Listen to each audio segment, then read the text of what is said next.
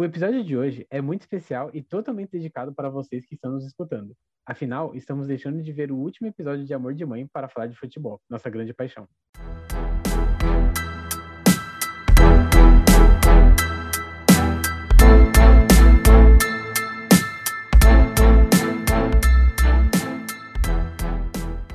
Olá, eu sou o Lucas Alves e bem-vindo ao Trio de Arbitragem. Eu sou o Luiz Guilherme Pereira. E eu sou a Patrícia Pinheiro.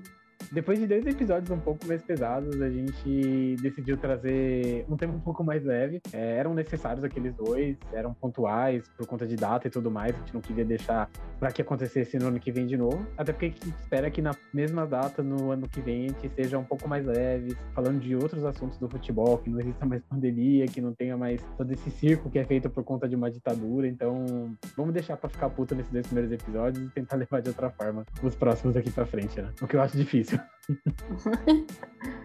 Mas acho que pelo menos agora a gente dá uma respirada. E aí a gente faz um episódio calminho e divertido. Que na verdade é um episódio que a gente vai se apresentar, né? Que a gente ainda não se apresentou com total dedicação e total momentos constrangedores. Então essa hora realmente chegou pra gente. É, e é legal que nesse episódio também vocês conseguem conhecer um pouco mais da nossa relação com o futebol, né? A gente já começou falando muito de futebol, já trazendo um monte de conteúdo, mas a gente não, não falou quem somos nós, a nossa relação com o futebol. Então é legal porque você consegue acompanhar a nossa evolução com o esporte e também consegue ver como a gente, como essa, como o esporte ele acabou uni, unindo a gente, né? Porque a gente na faculdade foi se conheceu muito por conta do esporte. Então, o futebol ele trouxe a gente junto e permitiu que o trio de arbitragem existisse. Acho legal a gente falar que, né, a gente é um trio bem diversificado do futebol, porque eu sou São Paulina, o Gui é palmeirense e o Lucas é corintiano.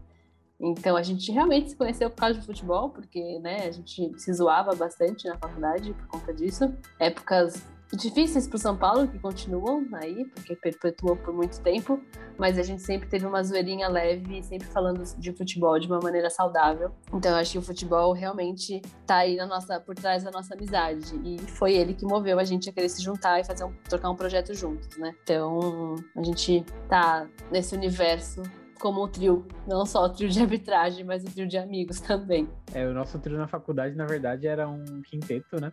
É, mas, assim, que gostava realmente de futebol era só os três. Então, acho que foi daí que nasceu toda essa vontade de a gente fazer algo. O trio, na verdade, ele nasceu como um blog, só que acho que não foi no período errado. A gente estava muito ocupado com o trabalho, eu estava desempregado na época, então correria para procurar emprego. E aí a gente conseguia postar alguns conteúdos, às vezes não conseguia outros, faltava tempo, então o projeto meio que ficou parado ali, acho que foi em 2017, 2017, né? 2017.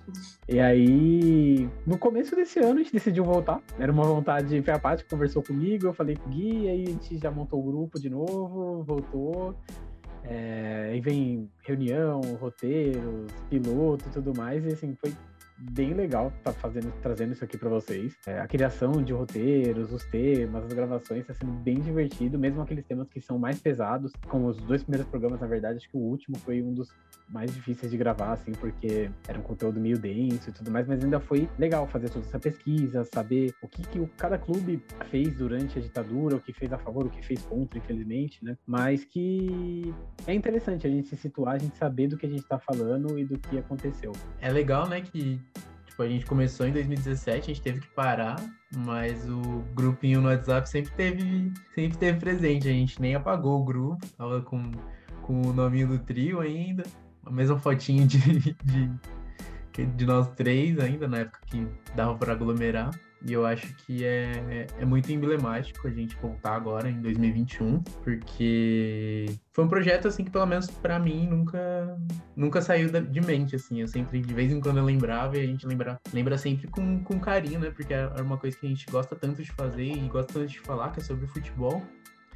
E foi legal que a gente conversou sobre o trio na primeira vez e a gente falou, vamos voltar num novo formato? Acho que foi até você, Paty, que deu a ideia do, da gente fazer o um podcast. E como eu, eu tô mexendo com bastante com, com edição de podcast no trabalho, então eu já falei, ah, vamos que eu já, eu já consegui editar. Então é, foi, foi bem bacana assim por isso. E é algo que eu, eu a gente está fazendo, a gente está gostando, e eu acho que, que o, o, o, o principal é a gente conseguir passar para você que está ouvindo a gente o nosso amor pelo futebol e, e, o nosso amor pelo, pelo nosso trabalho mesmo. A gente está fazendo com, com gosto, com amor, com carinho e, e com muita dedicação para que fique da melhor maneira para você ouvir e que mesmo temas que sejam chatos da gente discutir, que sejam pesados, eles fiquem agradáveis de, de se ouvir, porque o principal, a nossa principal missão com, com o podcast é trazer informação para vocês sem fazer com que essa informação te impacte negativamente. Então, acho que, pelo menos nesses dois primeiros episódios, ouvindo e tendo o feedback que eu, a gente teve, eu gostei de saber isso. E eu acho que esse é o nosso caminho daqui para frente. É como o Gui falou, é amor pelo esporte mesmo, né? Porque o Gui tá num bom momento, com o Palmeiras ganhando dois campeonatos importantes e a Paty tá esperando os humilhados serem exaltados. E assim, eu tô sem saber o que vai ser do próximo ano do Corinthians, porque do último ano pra cá, olha, só tristeza, viu, gente? Nossa, amigo, mas acho que a gente tá no mesmo barco, né? Quer dizer. Eu acho que Quer... Ah, eu não sei dizer, não sei dizer mais nada. Mas tá difícil mesmo. Como São Paulino, eu sei que tá difícil. É que assim, você ainda pode assistir um jogo do São Paulo e, por exemplo, ter uma vitória bonita, o time joga bem, sabe tocar bola. Meu time não sabe nem tocar bola. Se não tem Matheus Vital e Cássio, eles não tem ninguém. É, o Gil é uma incógnita, joga bem um jogo, joga bem o outro. Hum, contratou dois jogadores que mais bebem do que qualquer outra coisa. Não dá, gente. Eu não sei o que é do Corinthians mais. É que o lance do São Paulo é que você sempre cria uma expectativa e você não pode se iludir, entendeu? Tipo, eu, eu já coloquei na minha cabeça que a minha maior ilusão é sempre acreditar no São Paulo. Porque eu tô sempre acreditando que agora vai. Nossa, foi super bem, ganhou do, do, do, líder do campeonato. Aí vai lá e perde pro Lanterna. Então, assim, não é muito positivo o cenário, não. Até Mas eu criei vamos, expectativa. vamos falar sobre, sobre, né? Acho que é um, é um assunto delicado. A gente não quer que seja um dia de triste e pesado hoje. Eu tô gostando do rumo que o, que o, que o episódio tá tomando. Eu acho que é um. acho que é um assunto que eu gosto de falar sobre o momento dos rivais e eu iria muito por esse caminho. Vamos deixar isso para outro episódio, por favor. ah, eu vou começar a minha apresentação, então, né? Para quem não me conhece, Lucas, Lucas Alves, tenho 26 anos. Eu sou formado em jornalismo, mas atualmente eu sou analista de marketing digital. É, corintiano desde pequeno, apesar de muitas pessoas aqui da família falarem que não, que na verdade eu torcia para outro time e eu me vendi por conta de fast food, o que é mentira. Mas. Eu soube que tem imagens que comprovam isso. Não tem imagem alguma. Na verdade, tem A imagem, mas é gente outra- pode conseguir para colocar no Stories e comprovar que isso é. Eu acho que essa imagem se perdeu, na verdade, do que você tá falando, mas vamos abrir então aqui. Aqui uma vez. Uma vez não. Deixa eu ver. É, não, foi só uma vez que eu fiz isso. Eu fui assistir um jogo com uma ex-namorada minha. E. Ah, gente, sei lá, né? Sabe como que é? Não tenho camisa. Minha camisa geralmente eram pretas, eram brancas. Eu falei, não, não vou com nenhuma das duas pro estádio. E era um jogo do Palmeiras. Ela falou, beleza, usa uma camisa do meu pai. Que era a camisa, acho que vinho, que o Mar... é do Marcos Gui. Isso, a de comemoração aos 400 jogos do Marcos. É justo essa ainda. Aí ela me fez vestir essa camisa e aí foi, era Palmeiras e Vasco. Eu lembro que o Vasco fez ganho de 2 a 0 e eu fingi indignação pela derrota do Palmeiras, quando na verdade eu tava querendo pular ali no meio da torcida. Aí é foda, porque, tipo, ela tirou foto, eu encontrei gente que trabalhava comigo que sabia que eu era corintiano, então acho que a única vez, mas assim, não tenho nenhuma relação com o Palmeiras atualmente. Eu lembro dessa história, ela é muito boa. Essa história foi triste, foi um lado triste da minha vida. Mas eu tava feliz com o Corinthians naquela época, então eu falei assim, ah, não tem problema nenhum não. Eu lembro que eu vi essa foto, eu tentei pegá-la pra mim, mas infelizmente não.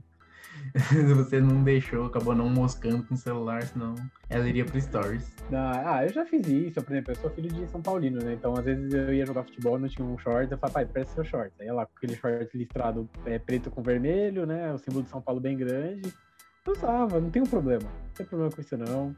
Sei que sou corintiano, que nunca vou abandonar esse time, independente da fase. Mesmo que tenha dias que eu veja jogos e falo, meu Deus do céu, o que que eu tô assistindo? Por que que eu tô perdendo meu tempo com isso? Mas não, não abandono, não. E é, minha paixão com- pelo Corinthians nasceu realmente de família, né? Por conta do meu padrinho. É, ele que me levava aos jogos, ele que me apresentou o time com camisa e tudo mais. E aí, ao longo dos anos, essa paixão foi aumentando, fui crescendo, fui ficando mais velho, e aí decidi ir pro estádio sozinho. Então, Antes mesmo da pandemia, tentava ir pelo menos uma vez cada três meses, quando o dinheiro permitia, né? Porque não é barato. Mas acompanho notícias, vejo. É, gosto muito de jogar futebol. Eu e o Gui até no ano passado a gente costumava jogar bastante. Na verdade, a gente mais comia churrasco que qualquer outra coisa, né? É, jogava acho que dois joguinhos e já ia pra churrasqueira. E... Mas era divertido. Acho que o futebol é tudo isso, né? O futebol é uma grande festa. O futebol que a gente gosta é, é diversão, é um amor. É... Não é só o lado ruim que às vezes a gente acaba trazendo futebol é, uma, é um grande momento para o brasileiro. Todo mundo para para assistir quando é um jogo de final, é uma Copa do Mundo. E acho que é assim que eu me sinto com o futebol. Amigo, não, foi, não era ano retrasado que você jogava? Era, Obrigado pela correção. Mano. a gente já perdeu a noção do tempo que a gente tá em pandemia, né? Mas foi no ano retrasado. A última vez que eu joguei futebol foi na verdade em 2019. A gente não furei a pandemia, tá? Não, não saí pra nada. No passado não saí pra jogar futebol, calma. Já jogando aqui, né? Não, pra falar, eu saí, na verdade, ano passado pra jogar, mas foi tipo janeiro. A gente nem imaginava que a gente ia entrar. E mesma coisa, o do Corinthians também eu fui em fevereiro, que já tinha casos, a gente não sabia, na verdade. Mas tava eu lá. Foi a primeira derrota que eu vi no, na minha vida. A primeira vez que eu vi o Corinthians perder foi no ano passado, no, no estádio. Nunca tinha visto. Tava indo pouco no estádio, né? eu, na verdade, eu não sabia aí, amigo eu sabia o momento certo de ir. Eu falei assim, opa, ganhou três partidas. Se eu for na quarta, ele vai ganhar. Então, nunca deixava de ir. Bom, eu sou Luiz Guilherme, né? Tenho 26 anos também, sou formado em jornalismo, colega de classe do Lucas da parte da parte, né, da Patrícia. E minha relação com futebol, ela começou muito cedo, assim. Então, desde pequeno, meu pai, ele sempre foi sempre foi. Sempre assistiu muito futebol, tanto que hoje em dia eu até brinco com ele, que ele, qualquer pelado ele tá assistindo, série D, série C, futebol russo, ele tá lá assistindo na frente da TV. Então ele sempre, sempre teve presente assim o futebol em casa.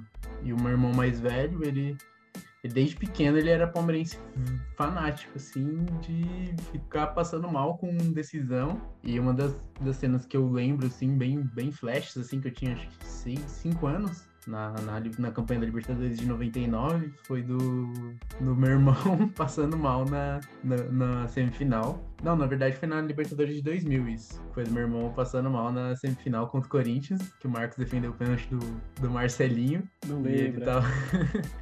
ele na frente da TV assim, como um tremendo, minha mãe trazendo água para ele. E nessa época eu até não ligava tanto para futebol assim, mas eu Palmeiras eu sempre parava assim, assistia, gostava de ver. Tanto que uma, uma das coisas que eu lembro foi que na final do, da Copa do Mundo de 2002, eu de manhã eu tava jogando videogame ao invés de assistir o jogo e por ironia eu tava jogando um jogo de futebol, assim, então Eu sempre tive essa relação de videogame e eu sempre gostei bastante de jogar jogos de futebol. E eu comecei a ficar assim um pouco mais fanático foi com o Palmeiras 2 de Mundo e Valdívia de 2006, que apesar do time ser muito ruim assim, a gente tava com uma vinha de fases ruins. O Palmeiras de 2006 e conseguiu ainda ir para Libertadores com com o Caio Júnior de técnico e aquele time com Valdívia e Edmundo, os dois eles resolviam demais. Foi acho que a época que eu mais acompanhei, assim.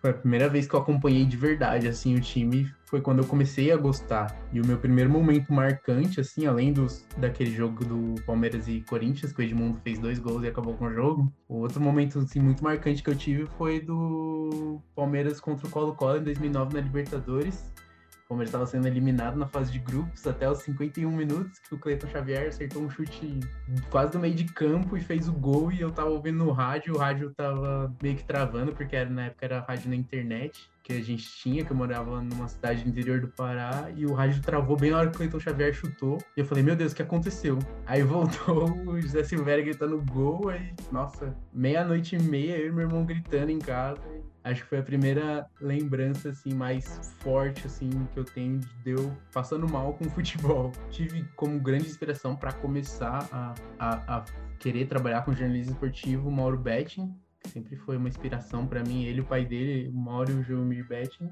Então eu sempre gostei muito das coisas do, de como eles eles falam, de como eles eles trazem a matéria, de como eles conversam mesmo com a gente. E eles foram grandes inspirações para mim. E eu acho que é isso. Eu tô num momento muito positivo com o Palmeiras. Não esperava nunca ganhar três títulos em na temporada passada. Vamos já disputar um outro título agora, dois títulos agora, esse começo de temporada, e vamos ver como é que vai ser. Eu só acho que o Gui é muito sem graça em ficar lembrando esse tipo de coisa. Mano. E também ele... não, não tem porquê, sabe? Tipo, Como é que eu vou me apresentar agora depois disso? Era pra falar sobre você, não era pra falar sobre Nossa, seu time. tá, Deixa tá seu muito inconveniente aqui. Falar Não. que tem jogador furando a fila do Covid ali pé no mercado, não fala, né? Ah, gente, eu tô no momento positivo com o Palmeiras, né? Ó, Nossa senhora! eu vivi dois rebaixamentos. É, Esse eu não vivi nenhum.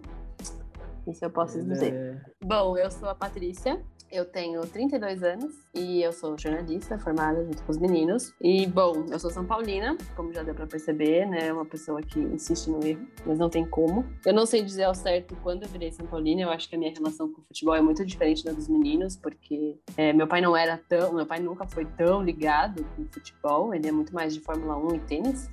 Então, mas ele assistia às vezes alguns futebols ali, eu assistia também alguns jogos, mas não era uma coisa muito fanática em casa. E meu irmão também não era muito do futebol, na verdade, meu irmão virou muito São Paulino por minha, por minha conta e começou a virar fanático pelo esporte por causa de mim mesmo, mas eu não tinha nenhum exemplo muito grande ali em casa. Então, não sei dizer ao certo quando começou, mas eu lembro que Kaká me ajudou a ser muito São Paulina, porque eu era Cacazete, eu tinha vários posters do Kaká guardado, achava ele um fofo, uma graça. E aí fui virando cada vez mais São Paulina. E eu tinha orgulho de dizer que eu era São Paulina, né? Imagina, o Kaká. Então tá tudo certo ser São Paulina. Não me orgulho muito disso agora, mas passou, né? Tudo bem, a gente aprende aí.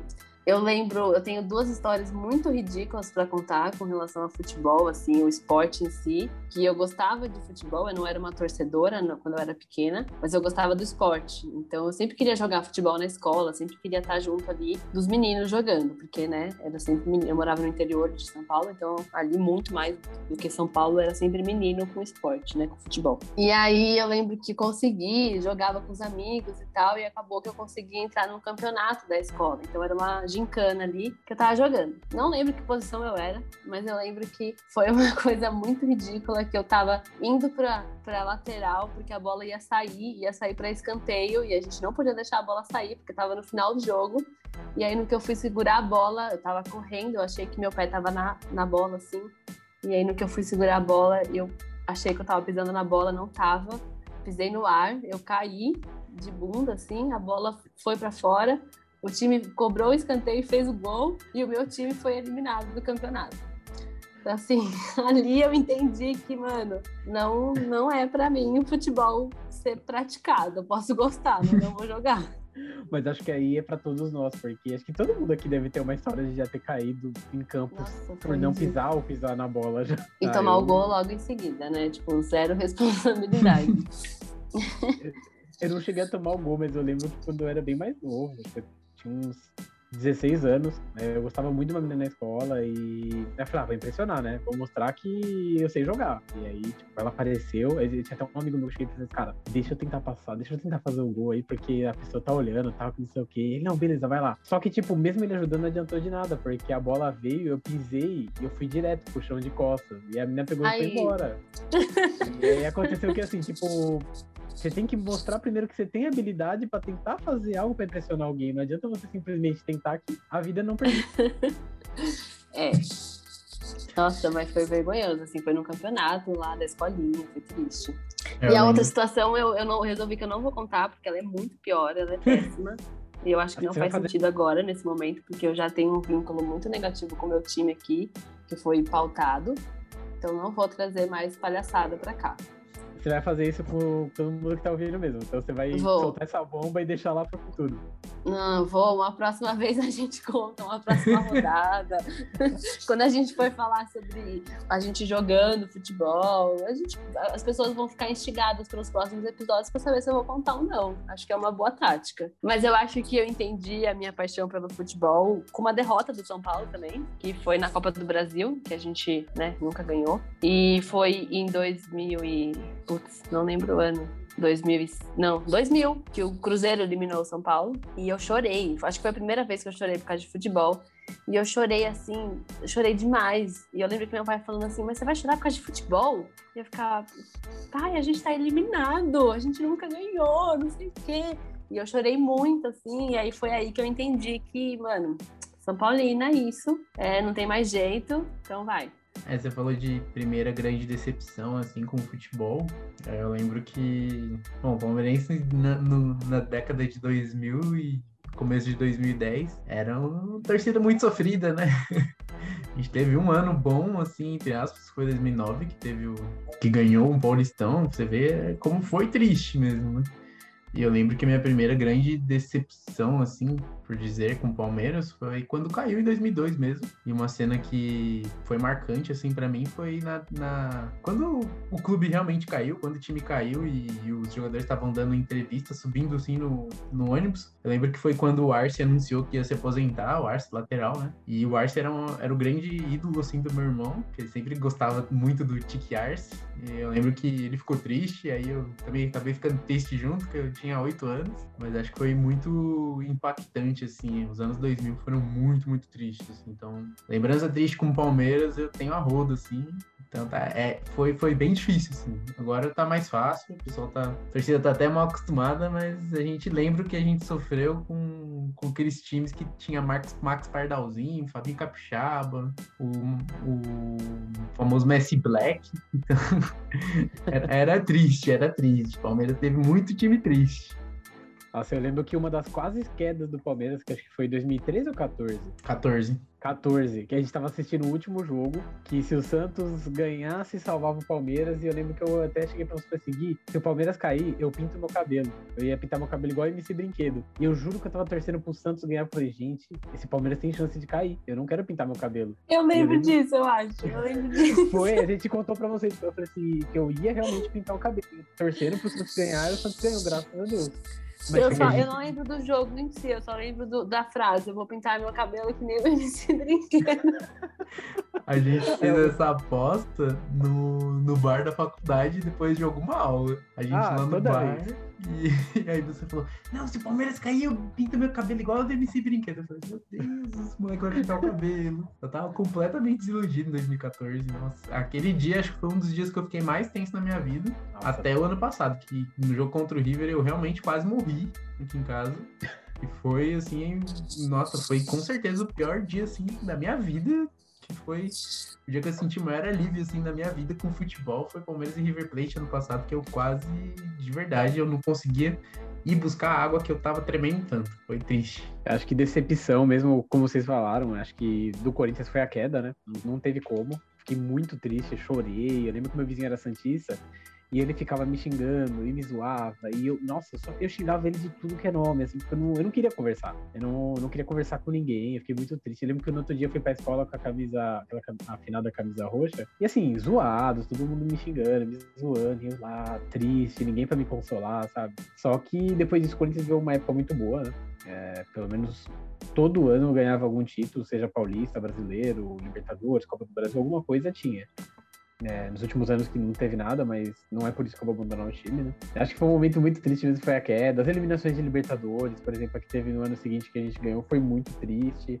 É, aposentadoria de alguns ídolos. Nossa, assim, por incrível que pareça, eu sinto muita falta do Romero. É um cara que, quando ele falou que ia sair do Corinthians, eu fiquei triste, porque se parar pra pensar o time que a gente tem hoje, o Romero caberia ali e faria alguma coisa. Pra você ver a situação que o time tá. Senti falta do Romero, mas eu espero que, assim, a diretoria pense um pouco mais em não contratar com coração, como teve nos últimos anos, porque trouxeram muitos jogadores que não davam mais, não cabiam mais no time, que fizeram história anteriormente, mas não tem jeito, e que possa ver vitórias para que não tenha mais um momento onde eu tenha que chorar porque meu time caiu pra segunda divisão. Não vou negar que eu estou torcendo para que tenha outro momento, desculpa.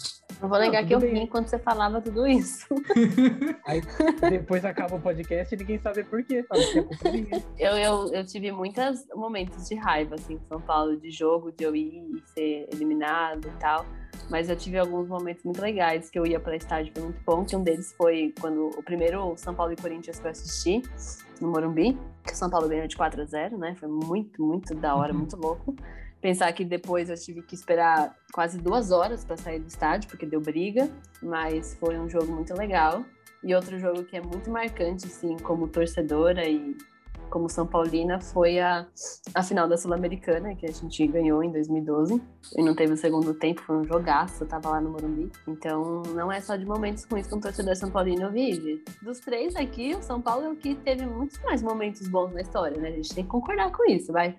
Vamos falar de história recente ou história. Não, história? as tuas glórias vêm do passado. Ah, não, não comece com isso. Mas é, é... Eu acho que o São Paulo ele teve muito bem, assim, ele teve grandes momentos, assim, então ele teve. Então, é que no passado eu não. Até porque eu não era vivo também, então não sei, né? Mas ele teve o time do Tele, que eram os menudos do Morumbi. Foi um, um, grande time, assim, que ganhou praticamente tudo. E teve depois o time do Murici Ramalho, né? Que começou com o Leão é. e Paulo Tuori, que, pelo amor de Deus, dava raiva de ver esse time de São Paulo jogar, porque ganhava tudo. Ah, esse período então, do São. Paulo foi difícil. Nossa, o Murici, assim, queria pra sempre, pra sempre, como tem. Eu com a Bel Que trabalho. Eu com o Tite. Mas o São Paulo teve momentos muito bons mesmo, 2006, que ali era, nossa, ganhava tudo, tudo, tudo, tudo, perfeito, perfeito. Era ali era ótimo ser São Paulina, ali era assim, tava no ápice de ser São Paulina. É difícil, né? Porque a gente não escolhe. Né?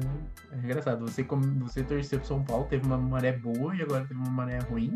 Eu comecei a torcer pro Palmeiras só pedrada em cima de pedrada. Foi difícil, mas a gente se manteve aí, sempre na esperança de que melhore, e até que finalmente melhora. Santo Paulo Nobre, que, que seja sempre santo. e o, o Lucas também teve, teve nos anos 2000, começou bem, mas depois caiu e depois veio com tudo aquele time do, do Corinthians do Tite, que, que começou com o Mano Menezes, depois foi pro Tite e, e ganhou praticamente tudo, né? Então, gente, Até o. A gente tá sempre Até o Carilli, né? O Carilli é, foi, teve uma época muito boa com o Corinthians também, o Carilli né? ganhou dois, dois ou três títulos também, né? Uhum. Três, o Carilli foi dois, aí ele saiu, voltou e ganhou o terceiro. E foi uma surpresa, né? Porque eu não esperava. O Carilli, tipo, conseguindo manter um time ali que todo mundo fala, não, é por conta do time. Ele saiu, voltou, o time mudou algumas peças, ele teve ainda o time na mão. É, acabou sendo demitido por conta dele mesmo, né? Eu acho que, tipo, o cargo meio que subiu pra cabeça também, de certa forma. Mas assim, muito grato. Mas o Corinthians é isso, né? Tem sempre essa variante. É, tipo, dois anos bons, um ano ruim, dois anos bons, um ano ruim. O problema é que a gente tá indo pro segundo ano ali que tá bem complicado. O bom do Corinthians é que assim, ele sempre joga um campeonato paulista muito ruim e acaba sendo campeão, né? Quando chega na fase de mata-mata, ninguém segura. Então, oremos. Vocês estão indo para dois anos ruins. São Paulo Nossa. tá desde 2012. 2012 Amiga, foi a última vez.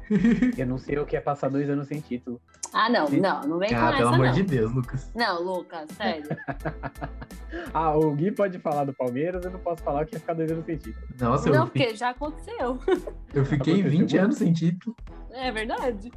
Infelizmente, incompetência do seu time, amigo. Putz.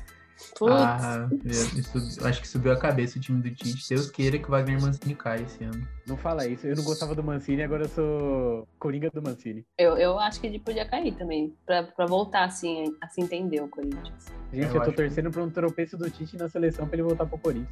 Nossa, não. Não cai o de Tite forma não alguma. vai andar pra trás, assim, não vai andar pra trás. que isso, amiga, não fala uma coisa dessa. Amigo, mas é tipo pensar no, no Rogério. O Rogério foi pro São Paulo como técnico, cagaram pra ele, ele perdeu alguns jogos lá, e aí largaram ele. Aí agora tá no Flamengo, indo bem, indo bem, você acha que vai andar pra trás? Demora Rogério... pra andar pra trás. e olha que é Flamengo, tô falando de Flamengo e São Paulo. Imagina o Tite com seleção brasileira e Corinthians. É, então, para finalizar esse episódio, a gente vai fazer um joguinho bem rápido aqui, né? É, a gente separou algumas perguntas e cada um vai responder o que, que acha começando com qual é o seu maior ídolo do futebol. O meu é o Ronaldo Fenômeno. Acho que não pelo que, não pelo que ele fez só no Corinthians, mas também pela seleção. É, minha mãe falava que quando eu era pequeno eu queria fazer o corte cascão, né, depois da Copa de 2002, e ela me impediu, assim como raspar o cabelo, que ela falou que eu tenho cabeça de ovo. Então, obrigado, mãe. Mas eu acho que, tipo, eu acompanhei bastante o Ronaldo por conta dessa paixão que eu tinha desde a Copa de 2002. Tudo bem, estão rindo da, da cabeça de ovo ainda. Essa não dá. Mas é, é, real. Quem conhece a minha mãe sabe que ela é dessas, né? Vocês conhecem, então vocês já sabem. É verdade. Hum, Perfeito. é maravilhoso. Um beijo, mãe. Beijo, bombonzão. e eu acompanhei o Ronaldo por bastante tempo, né? Real Madrid, Milan, né? todos os clubes que ele passou, até ele chegar no Corinthians, ele também fazia história, ele que ajudou com essa guinada de estádio, de CT, de modernidade e tudo mais. Então, até o fim foi um jogador que, tipo, eu me espelhava. Eu lembro que quando ele tava acima do peso, eu também tava, e aí meu apelido virou Ronaldo, e eu gostava disso até, era legal, é tipo um impulso, né? Consegui ganhar a camisa nova no futsal, meu Deus, não tem nem futebol pra isso. Mas aconteceu. Amigo, eu preciso fazer um comentário. Porque você tá Claro. trilhando conexões com o Ronaldo que estão muito boas, que é a cabeça de ovo e estar acima do peso junto com ele. Eu acho que eu gosto do Ronaldo por conta disso, entendeu? Eu hoje ainda gosto, porque a pandemia me trouxe isso de volta. Você tá cabeça- humanizando o Ronaldo. Isso é muito bom. Você tá tirando ele do ápice de ídolo, amigo. Exato, ele, pra mim ele continua sendo um ídolo, mas por quê? Porque talvez eu me vejo no Ronaldo nessas questões de que eu não jogo futebol tão bem, mas eu tenho uma cabeça de ovo e um filhinhos a mais, né? Mas sim, no meu caso é o Ronaldo. Agora, e de vocês? Bom, o meu é. Eu acho que é um nome meio problemático aí, porque, né, é muito amo ou odeio, mas eu não tenho como não escolher o Rogério, Rogério Ceni, Rogerinho.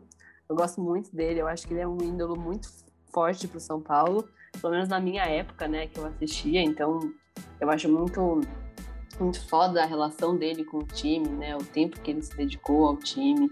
Então, é- ele para mim é um ídolo muito forte do São Paulo e do esporte no geral, porque foi com ele que eu comecei a gostar do esporte, né? Tirando lá do Cacazete. O Rogério sempre foi um peso muito forte no São Paulo, no nome, então foi ele que me, me puxou essa paixão aí. Então, pra mim, ele é um ídolo, cara, que eu admiro muito. Eu acho ele um jogador muito bom. Como pessoa, ele tem muitas problemáticas, né? né? A gente pode ver quando tinha problema no campo, quando tinha uns rolos aí de, de falta. Ele era um cara meio problemático, mas ele, como jogador, eu acho ele um cara muito, muito foda. É, o meu ídolo no, no futebol é o Filipão. Assim, eu acho que ele foi que teve grandes conquistas assim com o Palmeiras. Ele, apesar de, do, de ter implantado o escolarismo, que é aquele jogo feio, truncado, do chutão pra frente e do centroavante que dá sempre a casquinha pra, pro time sair no contra-ataque. Eu não, tenho como não amar o Filipão sendo palmeirense, então ele trouxe a Copa do, Brasil, a Copa do Mundo de 2022 para o Brasil, ele ganhou a Libertadores de 99, ganhou o, o Brasileiro de 2018 com o Palmeiras, a Copa do Brasil de 2002, que ele fez milagre. Então o Filipão é, para mim, é o grande ídolo que eu tenho no esporte, apesar de todas as problemáticas que tem, eu ainda assim o admiro muito como treinador e como como ele era na beira do campo. assim. Eu sempre gostei muito do personagem dele, que apesar de ser meio mal educado, ele sempre nunca teve papas na língua. Então, apesar do- de todas as problemáticas do Filipão, ele sempre tem um espacinho guardado no meu coração.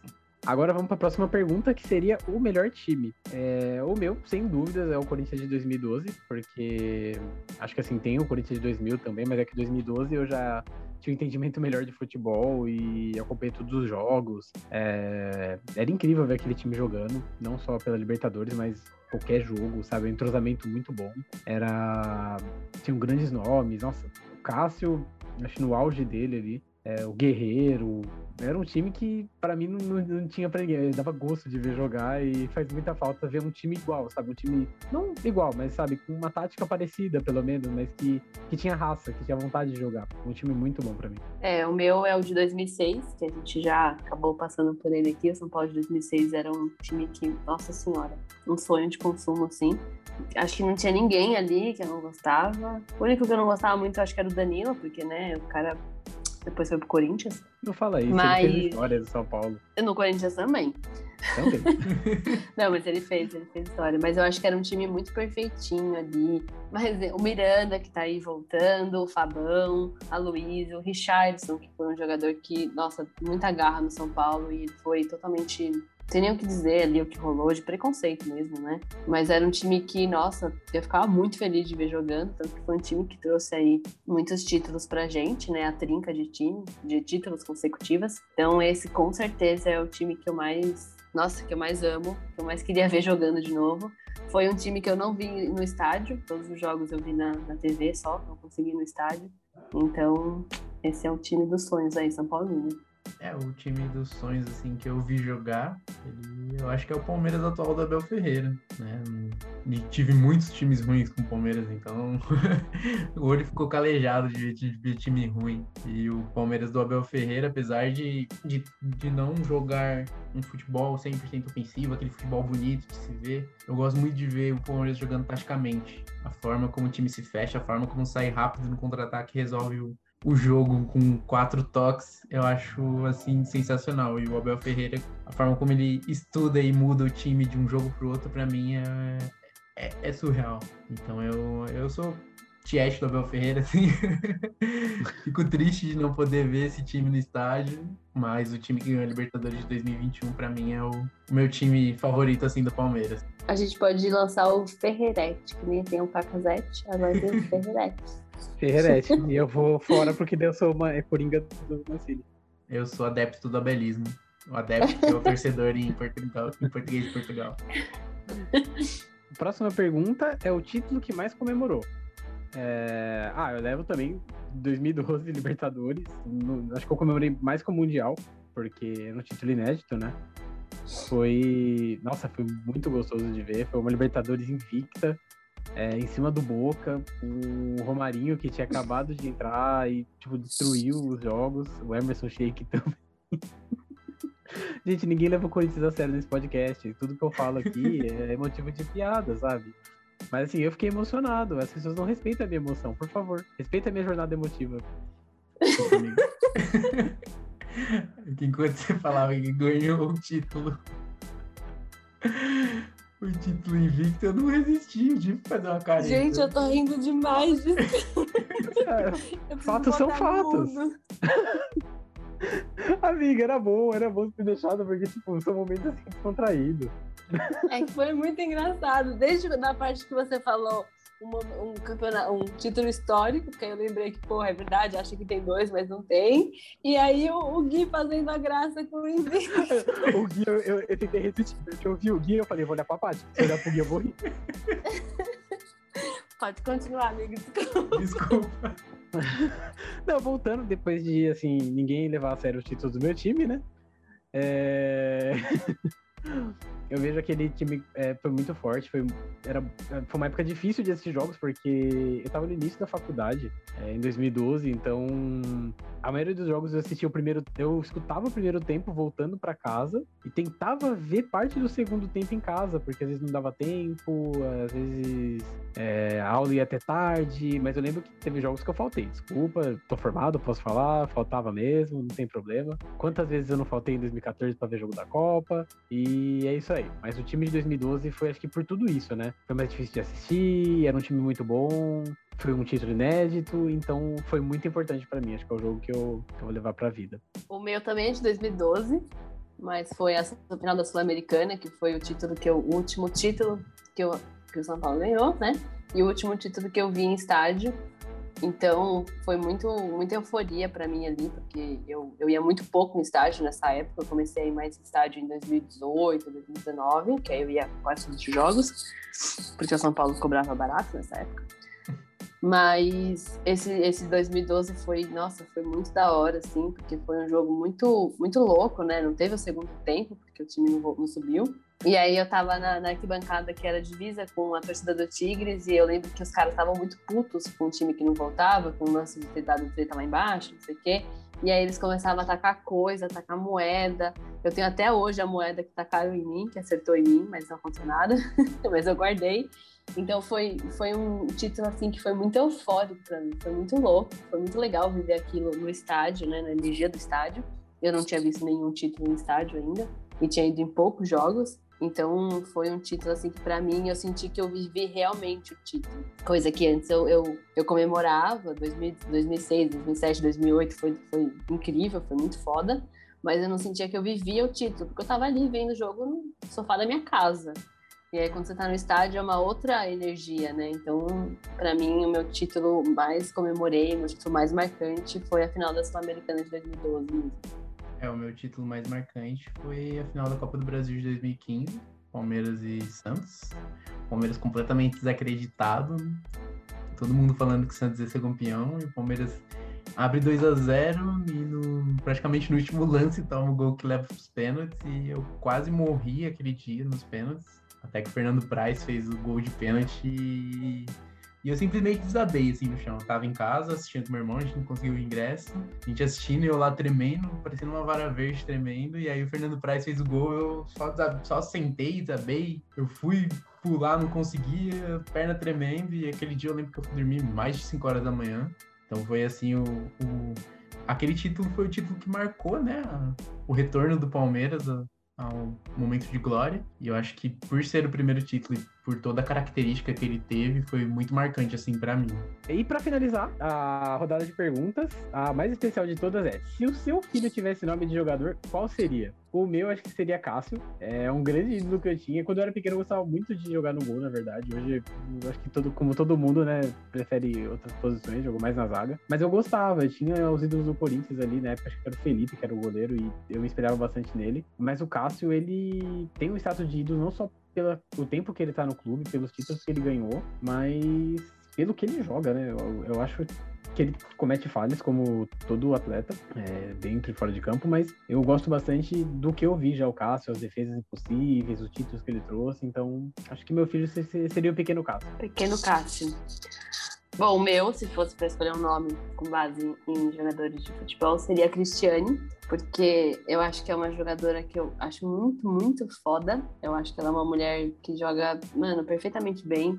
Ela arrasa na seleção, ela arrasava no São Paulo e não é muito valorizada. E eu acho ela uma das mulheres aí que enfrentam muita coisa no, no universo do futebol e que mesmo assim dão de mil, mil e muito cara jogando. Eu ia adorar ter uma Cristiane na, na, no time titular do São Paulo, masculino. Então eu acho que se fosse para escolher assim o um, nome de filho pensando em jogador e pensando em história, seria Cristiane mesmo. É, o nome do meu filho seria Fernando Praz. Até, até pelo gol marcante que ele fez, quase me matou. Nada mais justo do que homenagear o Fernando Praz, que acho que desde 2002, desde 2013, vem sendo o, o grande ídolo que eu tenho, que eu tive assim no Palmeiras, o ídolo mais recente. E foi muito marcante, assim, toda a trajetória do Fernando Praz, que infelizmente não, não teve a despedida correta que deveria ter no Palmeiras, mas mas para mim, assim, foi um dos grandes jogadores que a gente teve. E, e ver a entrevista que ele deu quando ele estava jogando pelo Ceará contra o Palmeiras, que ele viu o bandeirão com a foto dele emocionado, para mim foi, foi só a, a, a coroação assim, de ídolo. Fernando Praz é um dos grandes ídolos recentes que o Palmeiras teve e que para mim seria assim o nome do filho, até porque Fernando é nome bonito, né? Então não tem muito muito segredo assim, mas se fosse Mas aí você colocaria o prazo também? Então, é que prazo é sobrenome, né? É, então. Aí o sobrenome não dá, porque sobrenome é de faz, faz tudo junto, igual muita gente que coloca, né? Tipo, Neymar, junta, sei lá, um Neymar Ronaldo, a gente sabe que Nem tem o Walt assim. Disney. Nossa.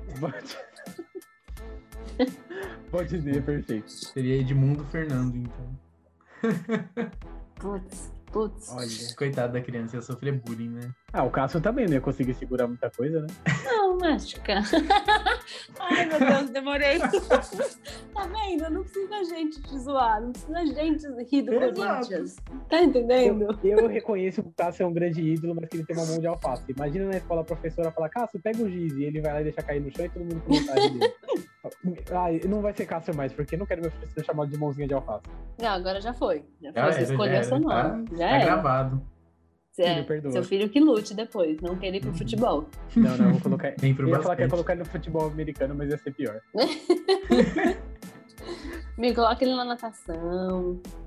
Tá Boa. E é isso, gente. Vamos ficando por aqui. Queremos agradecer vocês por toda essa força que vocês deram, os feedbacks nos dois primeiros episódios. A gente ficou muito contente com tudo. É isso que dá força pra gente continuar, pra gente fazer um episódio um pouco mais contraído como esse, apresentar quem somos e como vivemos, né? Então, é, eu queria deixar só esse muito obrigado aqui para vocês e prometo que a gente vai trazer muito conteúdo bacana ao longo dos próximos episódios. Eu queria dizer que a gente vai deixar essas quatro quatro perguntas para vocês responderem também. Então a gente vai colocar lá no Instagram, então a gente quer que vocês participem, contem pra gente, inclusive o nome do filho, porque é um assunto polêmico aqui. Por exemplo, eu não aceito Neymar. Ninguém, ninguém pode. Acho que a gente vai, se a gente tiver algum comentário colocando o nome do filho Neymar, a gente vai responder. A gente vai fazer uma, um especial ali, mas para vocês participarem também nas nossas redes sociais. Isso, aproveita, segue a gente lá no Twitter, Instagram e Facebook, arroba 3 de arbitragem. E a gente também tá no YouTube, a gente publica todos os, os, episódios, além das plataformas de streaming, a gente publica também no YouTube. Então no YouTube é trio de arbitragem, se você pesquisar, a gente vai estar tá lá bem, bem localizado lá no começo. Então segue a gente, a gente fica muito feliz com feedbacks com vocês falando que estão achando do, dos episódios e eu acho que isso dá, dá mais força ainda para a gente continuar trazendo mais conteúdo com cada vez mais qualidade para vocês. E antes desse episódio é, acabar, eu queria deixar aqui minha demissão do trio de arbitragem pelo fato de meus amigos terem rido sobre a minha história do Ronaldo e também sobre o título, porque eu acho um desrespeito o que fazem com o Corinthians nesse podcast. Então, até semana que vem para meus dois amigos, mas para vocês, até uma próxima, gente. O bom é que a gente sabe que a sua credibilidade é a mesma que a do Corinthians. Exato, zero. Tchau, gente. Agora Obrigado, acabou gente. até a amizade, gente. Tchau, tchau.